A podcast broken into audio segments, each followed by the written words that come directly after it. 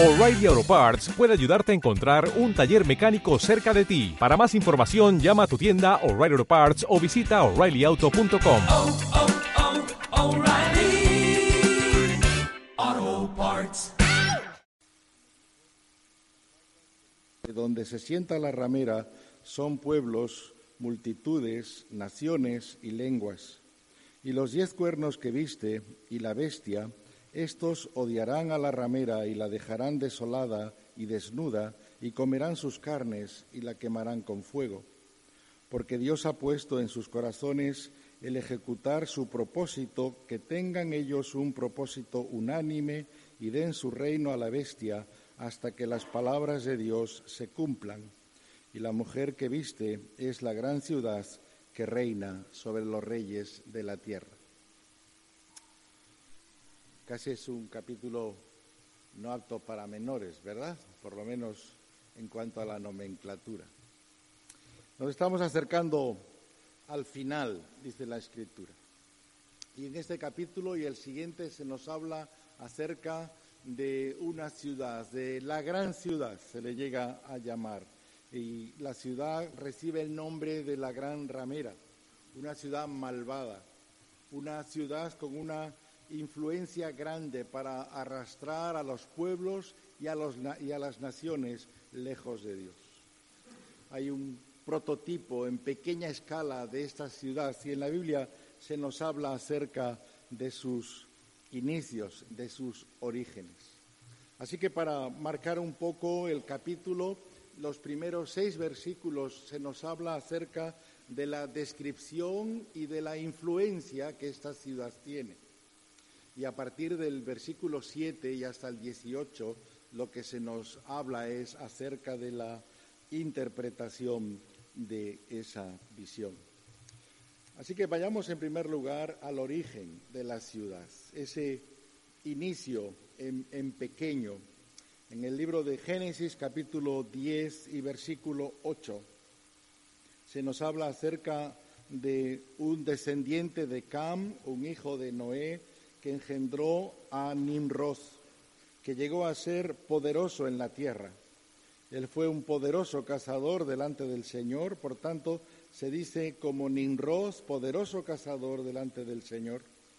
Y allí se habla de que el comienzo de su reino fue Babel, Erech, Acab, Calné, ciudades en la tierra de Sinar, y de aquella tierra salió hacia Asiria y edificó, entre otras ciudades, Nínive el inicio, y es bueno recordarlo, es este descendiente de Cam, un hombre poderoso, orgulloso, temible, que llegó a tener un gran poder, que llegó a edificar, como se nos dice ahí, una ciudad como Babel, conocida por su orgullo, por su vanidad, una ciudad cuya, cuyo nombre quería decir puerta del cielo, Así que el interés no solamente era un interés político, sino un interés religioso, un interés no solo dictatorial, sino ir en contra de aquel que se había revelado como el Dios creador al que todos debían adoración. El nombre de Nimrod también significa rebelión, nos rebelamos.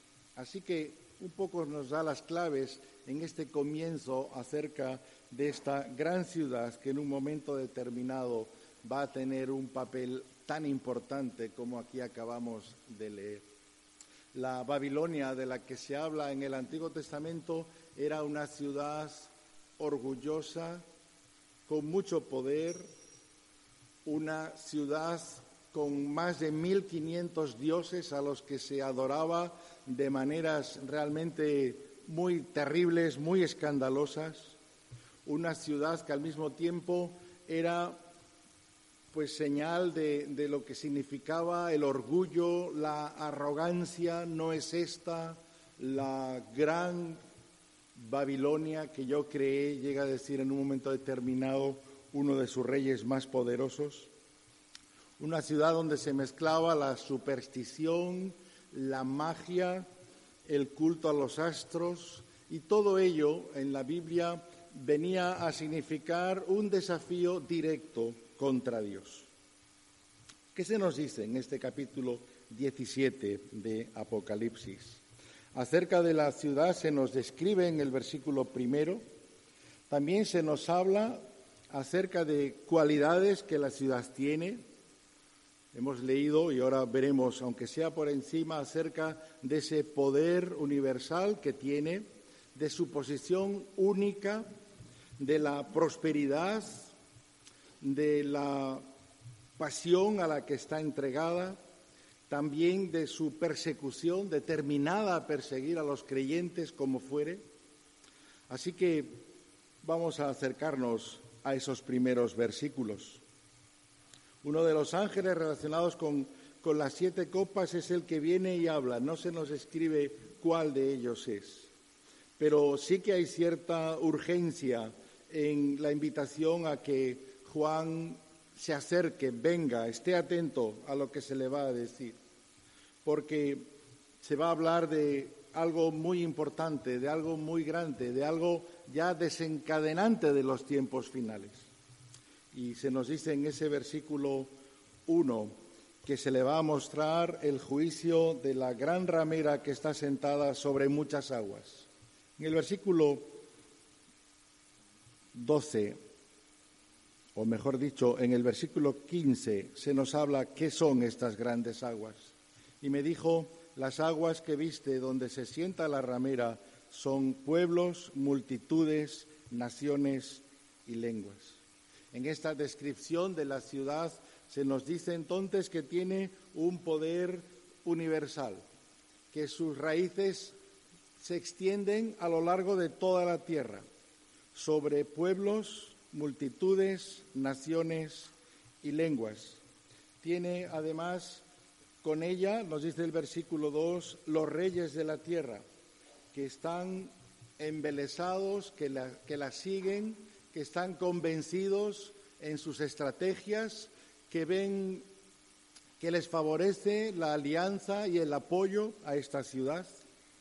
De ahí que están con ella, dice este versículo 2. Más tarde notaremos y hemos leído que todos estos reyes se volverán contra la ciudad y terminarán destruyéndola, pero en este momento y por un tiempo ella tiene gran poder, tiene una posición única. También se nos habla en el versículo 3 acerca de su posición, una posición de poder, una posición de riqueza. Ahí se nos habla de sentada sobre una bestia escarlata llena de nombres blasfemas y que tenía siete cabezas y diez cuernos. La mujer estaba vestida de púrpura y escarlata, adornada con oro, piedras preciosas y perlas. Todos estos son señales de la autoridad que tiene, de la influencia que tiene, y notamos en primer lugar en ese versículo 3 en qué posición está. Se nos dice, vi una mujer sentada sobre una bestia escarlata, llena de nombres blasfemos, que tenía siete cabezas y diez cuernos.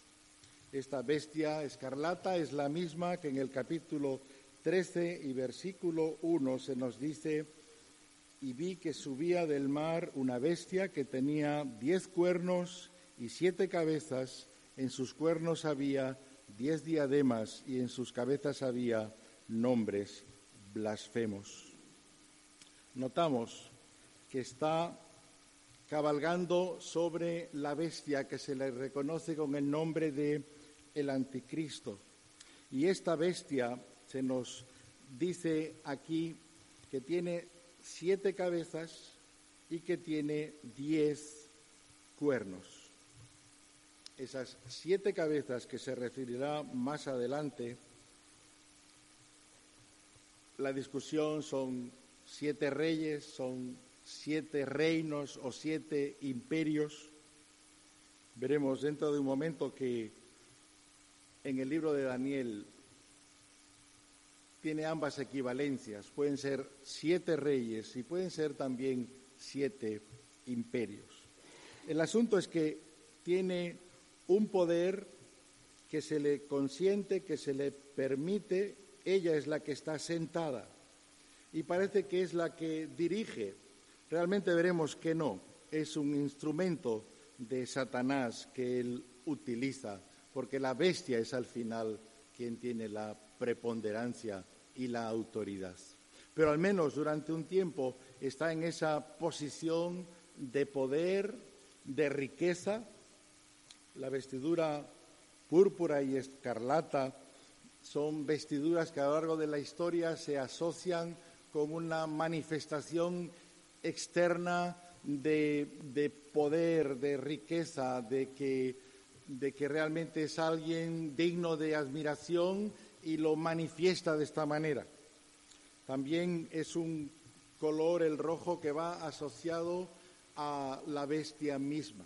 Así que son cualidades que la distinguen y que ponen delante de nosotros una realidad, la realidad de que todo aquello que está lejos de las cualidades de Dios, de la moralidad de Dios, no forma parte de la filosofía, no forma parte de la ética, no forma parte de lo que esta ciudad representa.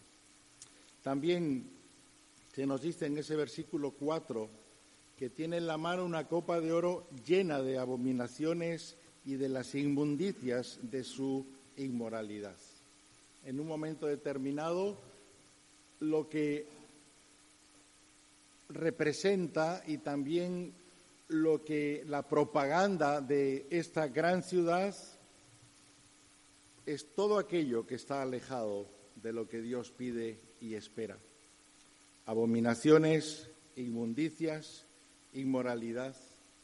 Por eso hay un nombre que la define en un momento determinado en algunas culturas, pues aquellas mujeres que se dedicaban a la prostitución parece que llevaban este nombre para señalarlas y que fuesen reconocidas. Dice aquí que sobre su frente había un nombre escrito, un misterio, Babilonia la Grande, la madre de las rameras y de las abominaciones de la tierra. También otra de las cualidades es su determinación en perseguir a aquellos que siguen a Dios. Dice en el versículo 6, y vi a la mujer ebria de la sangre de los santos y de la sangre de los testigos de Jesús. Por un lado, son santos y también mártires, se refiere a los mismos. Son santos porque entienden que la suya es una vida separada para Dios, son mártires, porque su fe al Señor les ha llevado a dar testimonio acerca de Él y a pagar un precio por seguir a Jesús. Así que hay en un momento determinado de la historia esta realidad, esta gran ciudad que aparece aquí con el nombre de la Gran Ramera porque ha pervertido las relaciones que debería haber con respecto a los habitantes de la ciudad, con respecto, con respecto a Dios mismo. Y es una ciudad que tendrá una actividad enorme. Hemos leído cómo pueblos, multitudes, naciones están bajo su influencia. Tiene una actividad extraordinaria tiene dominio y control sobre muchedumbres, sobre reyes. Y hoy, con lo que vemos, con lo que sabemos, entendemos que no es difícil esta influencia, este tener detrás por intereses económicos, por intereses estratégicos, alianzas que en un momento determinado van a cristalizar en lo que aquí aparece. Alguien que es la cabeza y detrás todos la siguen porque está ofreciendo una serie de, entre comillas, bendiciones a aquellos que se alían con ella. Una ciudad entonces que a los ojos de Dios el nombre que recibe es el de la gran ramera, porque pervertirá, como hemos dicho hace un momento, lo que deberían ser las relaciones sanas, el crecimiento sano y el reconocimiento de Dios. Pero lo que hará será apartar todavía más a los moradores de la tierra de Dios e intentar terminar con el testimonio acerca de Dios. Cuando Juan ve esto, dice en el versículo 6, al verla me asombré grandemente. Ya había, ya había visto mucho, ya algunas de las revelaciones eran realmente terribles, muy dramáticas. Pero este empeño en querer destruir a los creyentes, este empeño tan exagerado en vivir al margen de Dios, en intentar anular todo lo que tiene que ver con Dios, cuando el apóstol ve todo esto, dice, me asombré grandemente. Así que en este punto el ángel le dice, ¿por qué te has asombrado? ¿Qué es lo que te llama la atención? Realmente si hiciésemos una síntesis de la relación del hombre con Dios, de la humanidad con Dios, ¿por qué nos tenemos que asombrar? ¿Cuál es el fin último, sino la anulación de todo lo que tiene que ver con Dios, querer borrar de la mente de las personas quién es Dios. Y en la historia ha habido movimientos y todavía hay ideologías, están vivas y bien vivas, cuyo interés es quitar, desarraigar de esta tierra todo lo concerniente a Dios. Eliminar todo lo que tiene que ver con la adoración a, aquel que ha creado los cielos y la tierra, no solo porque se niega su existencia, hay otras cosas que se niegan y no hay tanto empeño y tanto combate, sino porque entienden que es un competidor. Así que la historia está llena de ejemplos de imperios que han querido destruir todo vestigio, toda señal de Dios y todavía hoy, como digo, están en algunos sitios gobernando y en otros están en sus puntos ideológicos que la idea de Dios es una idea que tiene que ser quitada, desarraigada. ¿Por qué asombrarnos? ¿Por qué asombrarnos cuando la historia tiene ya ejemplos importantes? Pero aquí no estamos hablando de un ejemplo más Estamos hablando en el libro de Apocalipsis de tiempos finales, de tiempos finales donde todo será al por mayor. La inmoralidad será al por mayor, la blasfemia será al por mayor. La cantidad de intereses para quitar de en medio toda idea de Dios será al por mayor. ¿Por qué te asombras? Dice aquí el ángel a Juan. Así que a partir de este versículo 7 va a recibir la revelación o la interpretación de este misterio, del misterio de la mujer y de la bestia que la lleva, la que tiene siete cabezas y los diez cuernos. Notemos que en el versículo 3 se nos dice que está sentada, ella está sentada. Aquí realmente hay un cambio importante. Lo que se nos dice es que realmente es la bestia quien la lleva. El control no es, no es de la mujer, el control es de la bestia, dice la escritura. Así que, en apariencia, parece que sus poderes son grandes, en la realidad no es más que un instrumento. ¿Y qué se nos dice aquí entonces acerca de esta bestia? Versículo 8. Se nos da algunas cosas que parecen como como acertijos, ¿no? La bestia que viste era y no es y está para subir del abismo e ir a la destrucción. Era. En la historia de la bestia ha habido una etapa donde todos la reconocieron y es lo que podemos llamar una etapa mortal. Pero en el capítulo 13 que vimos, hay un momento determinado donde algo sucede. Y, esta bestia que tiene poder, que tiene autoridad, que tiene control, recibe una herida, una herida de muerte. Así que deja de ser. Era y deja de ser, dice el versículo 8. Era y no es. Pero de nuevo aparece, de nuevo está para subir del abismo e ir a la destrucción. ¿Qué quiere decir que era, no es y está para subir? Bueno, se nos dice que fue sanada de una manera milagrosa, que fue resucitada de una manera milagrosa, de una manera sobrenatural. Así que, por un lado, hay una parte de la vida de, de la bestia que es reconocida, que es visible, que está ahí, pero desaparece por esta herida de muerte, pero de nuevo vuelve, dice la escritura, a ser levantada. Así que después de haber recibido esta herida mortal y de ser sanada, este es el punto al que aquí se refiere. El punto en que sube de nuevo del abismo, eso sí, para ir a la destrucción.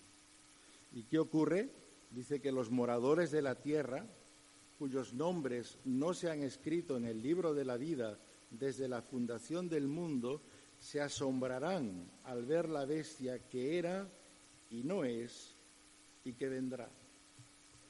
En pequeñito, también el diablo tiene su muerte, su resurrección, en pequeñito. Así que la reacción ante este milagro, la reacción ante este, ante este fenómeno, ¿cuál será? Nos dice que los moradores de la tierra se asombrarán y todavía les seguirán con más fuerza, con más intensidad. Estos versículos entonces nos están adelantando el por qué en su momento la humanidad o gran parte de la humanidad se va a aliar, va a seguir a este ser, va a dejarse guiar, porque aparecerá con un poder que antes no tenía, aparecerá con un poder demoníaco que antes no tenía. Y de nuevo vuelve a insistir, versículo 9, aquí está la mente que tiene sabiduría. Las siete cabezas son siete montes sobre los que se sienta la mujer y son siete reyes. Cinco han caído, uno es y el otro aún no ha venido. Y cuando venga es necesario que permanezca un poco de tiempo. Nos decíamos antes, estas siete cabezas, que son siete montes, que aquí se nos dice también, no hay que buscar la interpretación, que son siete reyes, ¿Qué se puede entender? Algunos han querido ver pues el inicio de los emperadores romanos como gente que gobernó sobre un gran territorio, que tuvieron una gran autoridad. Pero no parece que responda del todo a lo grande que aquí se presenta. Así que la idea más bien está en que son siete grandes imperios, siete grandes imperios que han marcado la historia de la humanidad a lo largo de los siglos. ¿Y a qué imperio se refiere? Pues por un lado está el imperio de Egipto, el imperio de Asiria, de Babilonia, de Persia, de Grecia, de Roma. Estos son seis. Y aquí dice que son siete. Pero notad que dice el versículo 10, son siete, cinco han caído, uno es, el otro no ha venido. Estamos, mm, como diría yo, sin querer perdernos en, en fantasías, pero si, si así es, uno es, cuando Juan escribe, es el imperio romano, el número 6. Dice, y el otro aún no ha venido. Y cuando venga es necesario que permanezca un poco de tiempo. Así que podríamos entender que esos seis y el sexto, si es el imperio romano, y el otro aún no ha venido, realmente estamos en los tiempos en que ese séptimo llegue, con el nombre que sea, pero que ese séptimo llegue. Y cuando venga, es necesario que permanezca por un poco de tiempo. Los, plazos que se da aquí al gobierno, a la autoridad, a esos imperios, son muy cortos. Notad que en el versículo 10 se dice, aún no han recibido reino, pero que por una hora reciben autoridad como reyes de la bestia. Y aquí acabamos de leer, es necesario que permanezca un poco de tiempo. El tiempo se acaba, el tiempo se agota, el tiempo de la historia, tal como lo conocemos, termina. Los plazos son cortos. Así que a Juan se le está diciendo que han pasado por esta tierra seis imperios grandes. Cinco no quedan ni rastro. Juan está viviendo en el último, en el número seis. Y falta el último. El, el Roma tal como lo conocemos desapareció hace tiempo. Estamos en tiempos en que aparezca el último. Y cuando el último aparezca, permanecerá por un poco de tiempo. Así que no nos perdamos. Pero en síntesis, hay una etapa importante de esta humanidad que a los ojos de Dios se ha cumplido sus plazos. De los siete reinos, seis han pasado. Y hay uno que dice aquí a Juan hace dos mil años, vendrá y por un poco de tiempo permanecerá. Así que esto es importante para que como iglesia, sin perdernos en los detalles, entendamos que sí estamos en los tiempos finales, porque viendo hacia atrás, mucho ha pasado ya y el margen que se nos da aquí es bien pequeño. Así que estos cinco reyes que han caído, uno es, el otro no ha venido y cuando venga es necesario que permanezca por un lado. Y la bestia que era y no es, es el octavo rey y es uno de los siete y va a la destrucción. De nuevo, los tiempos, los plazos. Esta bestia que era y no es, que tiene esa segunda oportunidad después de haber sido restaurada de su herida mortal. Dice que es uno de los siete. Se cierra el círculo. Y se nos dice que los diez cuernos sobre los que la mujer venía cabalgando son diez reyes que todavía no han recibido reino, pero que por una hora reciben autoridad como reyes de la tierra. Así que en un momento determinado tenemos esta bestia, que era y no es el anticristo. Tenemos esta gran ciudad como señal y símbolo de rebelión contra, de rebelión contra Dios de ejercicio de poder y autoridad contra los que siguen a Dios.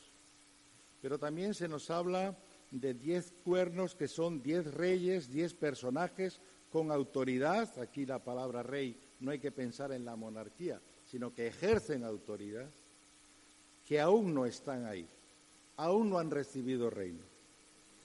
Pero van a recibirlo por cuánto tiempo? Por una hora, dice la Escritura, como reyes con la bestia. Y nos adelanta el versículo 13 que hay un mismo propósito, tienen un mismo interés y entregarán su poder y autoridad a la bestia. También el diablo en la Biblia tiene sus planes. Y sus planes es de que, de que todos le reconozcan, de que todos le honren, de que todos le adoren, de que todos le sigan y a lo largo de la historia lo ha intentado de muchas maneras. Únicamente el poder y la misericordia de Dios y los planes de Dios lo han impedido, pero en esta etapa final de la humanidad pareciera que el diablo está cerca de conseguir sus fines, porque por fin aquellos que están en autoridad, que tienen poder, tienen un mismo propósito y entregarán su poder y autoridad al anticristo. Todo en la mano, por fin. ¿Y para qué? ¿Y cuál es la intención? ¿Cuál es el objetivo? Pues el versículo 14 nos revela lo que ha sido desde el principio la realidad espiritual que los hombres y las mujeres no pueden ver. Estos pelearán contra el Cordero y el Cordero vencerá porque Él es Señor de señores y Rey de reyes y los que están llamados con Él son llamados, escogidos y fieles. Momento final.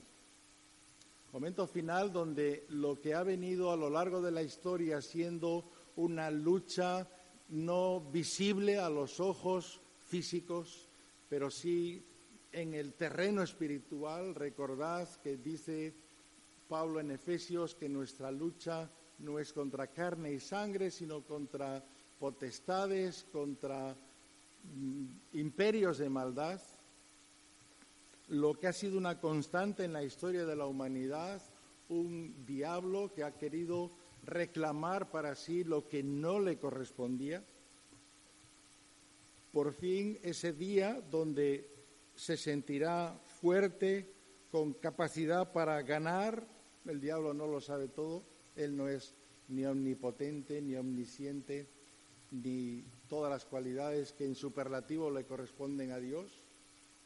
Si fuese así, ya sabría lo que ocurriría en la historia, pero intentó quitar de en medio a Jesús en su nacimiento y no lo pudo conseguir. Intentó quebrar su objetivo de ir a la cruz con la tentación y no lo pudo conseguir. Intentó evitar que fuese a la cruz y no lo pudo conseguir. Intentó atacar y hacer desaparecer a la iglesia del Señor y dice la Escritura que las puertas del Hades no prevalecerán contra ella. Así que hay un punto de, ignorancia, de atrevimiento que el pecado da, que el orgullo da. Estos pelearán. Aquí a mí se nos ocurre pensar que ¿Cómo pretenden ganar? ¿Y cómo el mal pretenderá ganar a Dios? ¿Y cómo el diablo pretenderá ganar a Dios? ¿Cómo puede llegar a pensar que puede salir vencedor? ¿Quién coge sus armas de batalla y dice, me voy al combate contra Dios? ¿Quién puede hacer eso? Sino aquel que está cegado por su propio pecado, por el orgullo, la arrogancia y la vanidad. Y que a nadie se extrañe. Nos dice la Biblia, sin darnos mucho detalle, que antes de la fundación del mundo, este mismo Satanás se levantó contra Dios, pensando que podría llegar a ocupar su trono. Así que si en el principio cegado se levanta contra Dios, no es extrañar que al final, cegado también, siga levantándose queriendo pelear contra Dios. Las cartas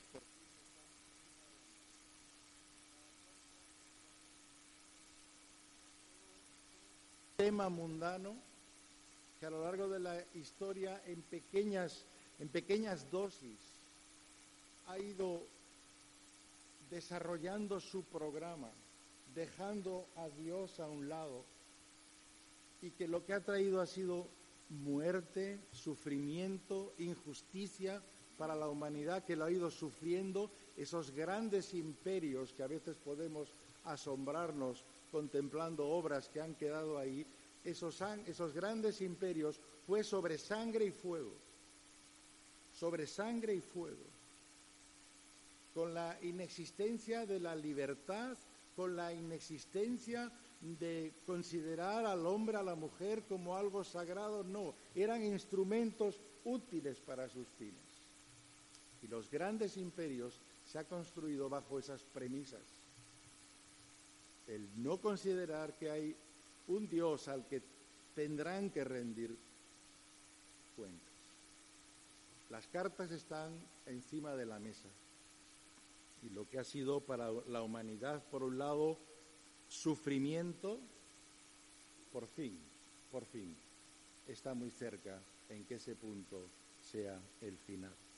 Pero por otro, también aquellos, también aquellos que han querido, que han querido servir, seguir por sus intereses, por su orgullo en pequeña escala, lo que aquí se llama una y otra vez los moradores de la tierra, aquellos para quienes lo espiritual, lo sobrenatural se queda fuera, aquellos que plantean la vida en términos del aquí y ahora, en términos del yo por delante, en términos de no tener que dar cuenta a nadie, no tener que reconocer para nada pecado de ningún tipo, aquellos que en pequeña escala han seguido la filosofía de vida de esta gran ciudad que aquí se presenta, ellos también están ahí. Ellos también están ahí. Por eso hemos visto que el, juicio de Dios es sobre todos, no solo sobre los representativos, sino sobre todos los que se han identificado. Estos pelearán. Qué atrevimiento. Y cantábamos al principio todas las promesas del Señor. Cuando el enemigo se siente más fuerte, más poderoso, cuando el enemigo cree que es invencible, que ha llegado la hora de su victoria final, le revela el ángel a Juan, aquel Juan que se llena de asombro, viendo cómo el mal puede ser tan malo, viendo cómo la injusticia puede ser tan grande y pareciera que gana y pareciera que no tiene límites, que nada impide. Aquí se nos dice que llegado ese momento, el Cordero los vencerá. Todas las promesas del Señor. El Cordero los vencerá. ¿Por qué? Porque Él es Señor de señores y Rey de reyes. Sin aspavientos. Él es Señor de señores y Rey de reyes.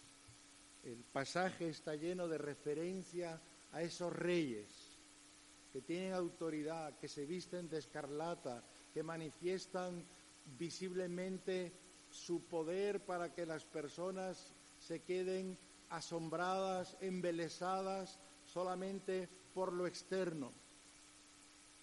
El Cordero los vencerá. Y ese Cordero humilde, sencillo, parece que vulnerable a los ojos de muchos, les vencerá. Porque ese Cordero, sin vestirse de escarlata, sin llevar nada que intente imitar, Él es el Señor de señores el Rey de Reyes. Y con Él están los llamados, los escogidos, los fieles. Esto nos debe interesar, ¿verdad?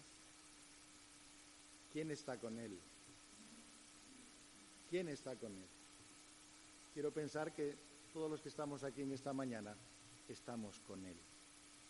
Porque en el momento cumbre, cuando de verdad lo que no se ve, por fin se verá, lo que ha estado oculto el Cordero los vencerá.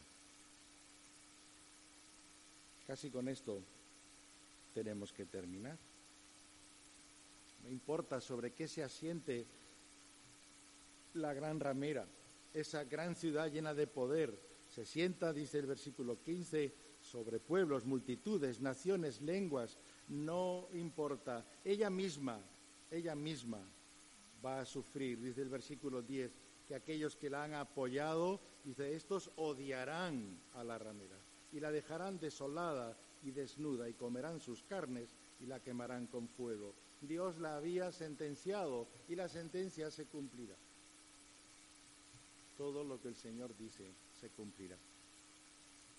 Y aparece en el capítulo llena de opulencia, vestida con grandes ropajes y grandes joyas. ¿Y cómo termina? Desolada, desnuda, quemada. Y en el versículo 17, hermanos y hermanas, algo que no debemos olvidar nunca. Dios dice ahí, porque Dios ha puesto en sus corazones el ejecutar su propósito, que tengan ellos un propósito unánime y den su reino a la bestia hasta que las palabras de Dios se cumplen. Dice el Salmo 2 que Dios se reirá de ellos. Cuando los reinos de la tierra se levanten, dicen, contra el Señor y su ungido, dice, Dios desde los cielos se reirá de ellos. Aquí se cumplirá el Salmo 2.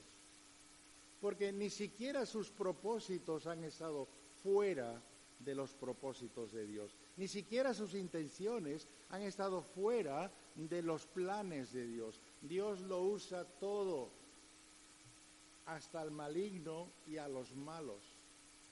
Y así como utilizó a Babilonia para castigar a Israel por su pecado, llevándoles al destierro, utilizó a Ciro, otro rey poderoso, para llevarles de vuelta a su ciudad y a su nación.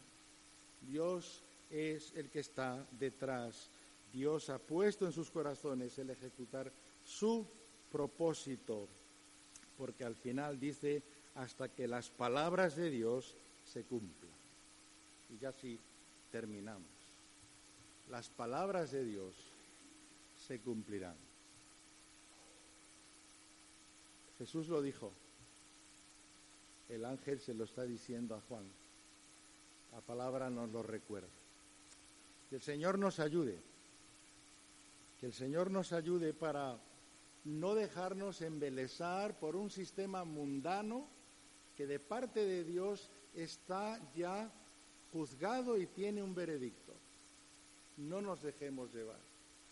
Más bien, seamos santos y fieles.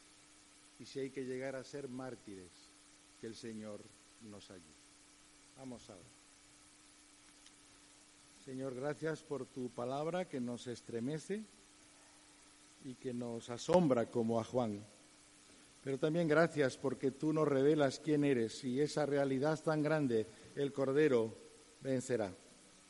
Y es al Cordero a quien reconocemos, a quien seguimos, en quien somos. Ayúdanos a que el nuestro sea un amor grande y fuerte y el nuestro sea un amor de reconocimiento al que tiene toda la gloria, toda la honra y toda la autoridad. Te lo pedimos y te damos las gracias en el nombre de Cristo Jesús. Amén.